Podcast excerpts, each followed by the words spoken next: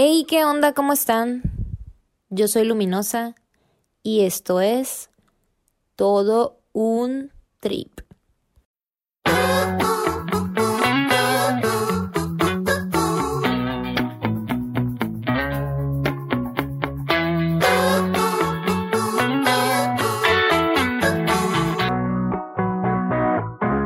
Bienvenidos al trip, yo soy su amiga, comadre y tía luminosa. Hoy quiero platicar de un tema que la verdad se me hace bastante interesante y creo que en muchas ocasiones podemos llegar a pasar por algo parecido y no nos damos cuenta. A lo mejor nosotros somos esa persona adicta al amor o hemos estado con alguna pareja que se obsesiona con nosotros. Y más allá de eso, pues estamos hablando de gente que, digamos, aman demasiado. ¿Y por qué lo digo así? Pues porque socialmente hasta cierto punto hemos crecido con la idea de que el amor tiene que ver con estar completamente entregados a la otra persona y eso sin importar qué estamos dejando de nosotros y más allá de la idea de estar con esa persona y de sentirnos completamente enamorados, o sea, nos entregamos ciegamente y estamos como adictos porque queremos más y más y más y muchas veces no nos conformamos con el solo hecho de estar en pareja con esa persona, con ese hombre, con esa mujer. Y creo que además de que no es algo sano, realmente no estamos entendiendo lo que es ser amado o amar a una persona es suficiente. Y creo que también en esta época lo vemos mucho como el intenso o la intensa. Porque pues también estamos pensando como que en alguien que es así muy empalagoso o como que todo el tiempo quiere estar contigo, o sea, esa persona que nada más está tratando de girar toda su vida en torno a ti, que te gusta, que no te gusta, que hasta cierto punto también te termina absorbiendo muchísimo porque quiere todo de ti, o sea, quiere todo de ti y eso pues realmente no es amor porque no te está respetando a ti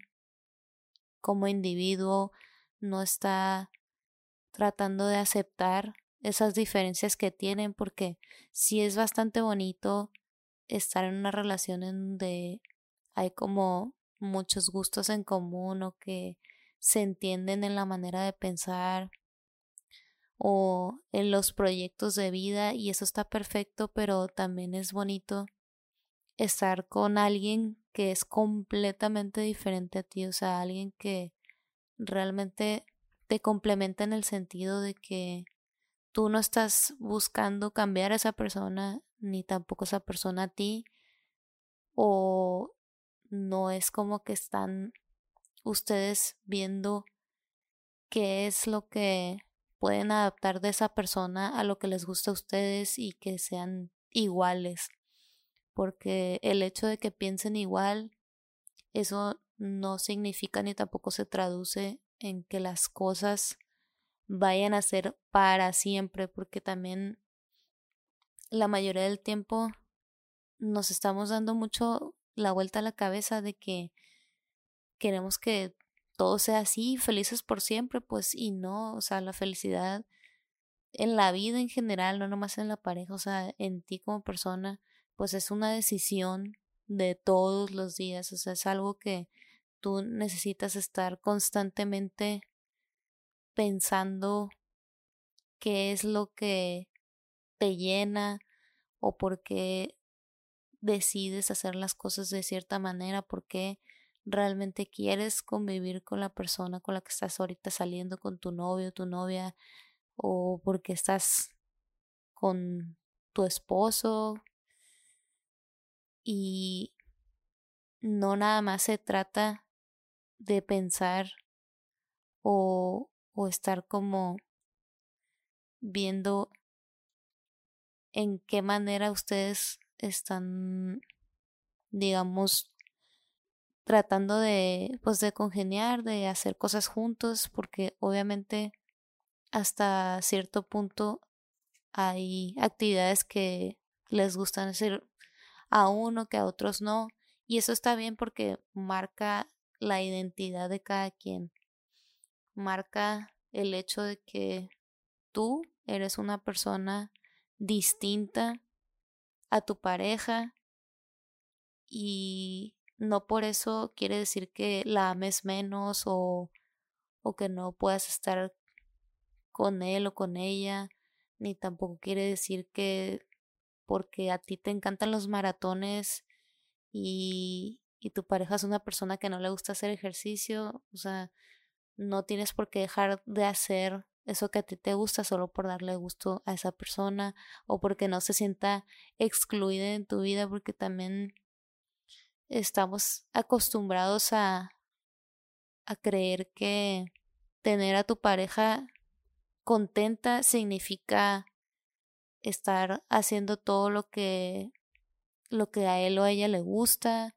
o que tú no puedas tener como que tus propios hobbies y y que sientas como también esa necesidad de estar todo el tiempo ahí o buscar como que actividades que puedan estar haciendo los dos siempre y que si a uno le gusta hacer una y al otro no, o sea, por ejemplo, si a ti te gusta viajar y estás saliendo con alguien que no le gusta para nada viajar o, o que te gusta de repente como que ir algún bar y salir y como que tú eres más sociable y la otra persona no. O sea, eso no quiere decir que tú te tengas que privar de las cosas que te gusta hacer solo por el hecho de que estás con alguien a quien no le gusta. Obviamente se respeta, pero también hay que recordar que cada quien sabe qué clase de acuerdos tiene en una relación. No, porque puede ser de que yo esté saliendo con un güey que sea más tímido, que no sea como que muy de party o que no le gusta viajar o que no es tan así como de ay me encanta ir a conciertos o, o cosas de ese estilo. Y eso no quiere decir que yo me voy a limitar completamente a no ser nada de lo que me gusta porque él no sería como que la persona con la que yo podría ir. Pero tampoco quiere decir que yo voy a realmente hacer todo lo que me dé mi gana y que no lo voy a considerar en nada, ¿no? O sea, ninguna de las dos opciones es válida. ¿Por qué? Porque pues ahí no, no estás tratando de, de hacer un, un vínculo, no hay una conexión, no estás buscando eh, tener con tu pareja ese, ese conecte, esa parte de realmente entender el equilibrio entre lo que te gusta hacer a ti y lo que le gusta hacer a él y cómo pueden como hacer un punto medio. Y también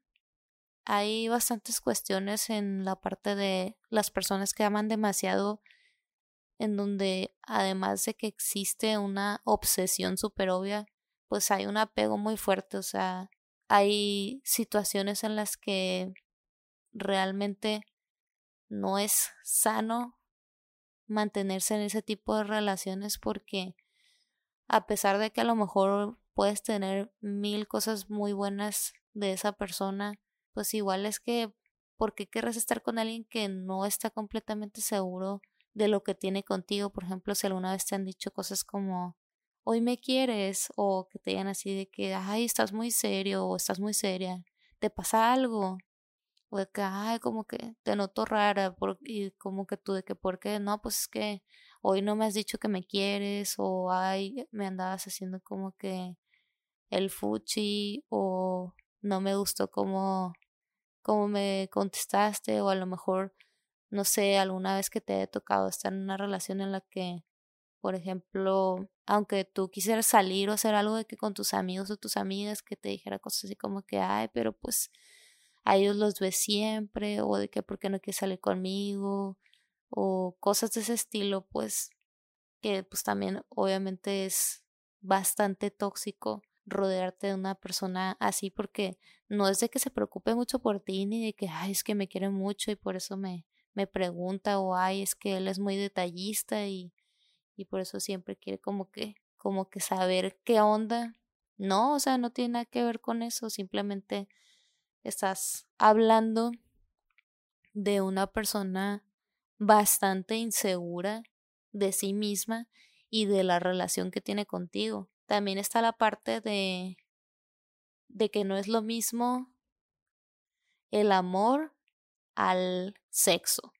No es lo mismo, no por el hecho de que te sientas súper atraído por la persona con la que estás saliendo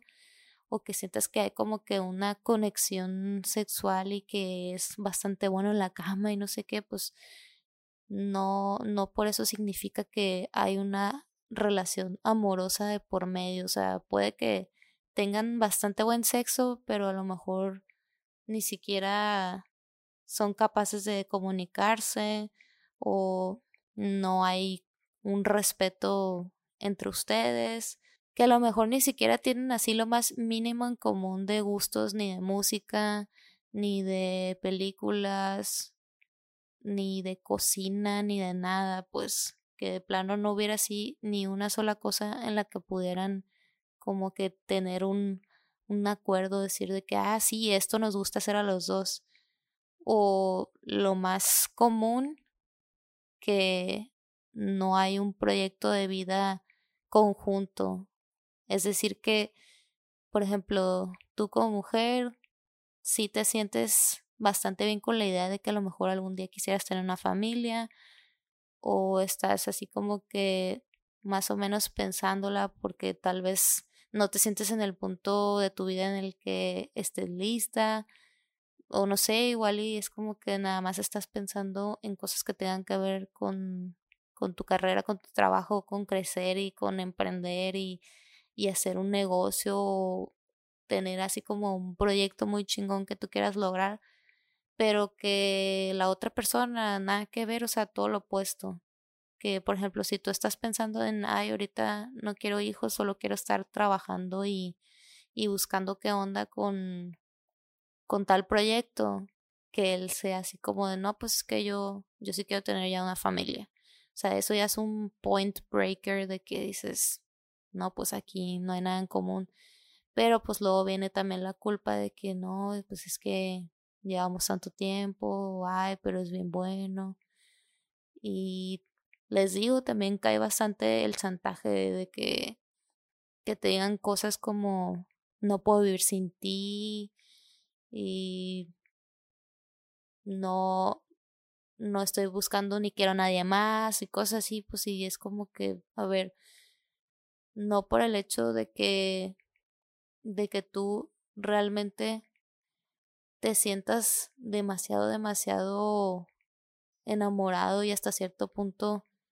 obsesionado, significa que sea amor. O sea, si, si no hay nada en común que los una a los dos, no es amor. O sea, por más buen sexo que sea, e, eso no, no es ningún tipo de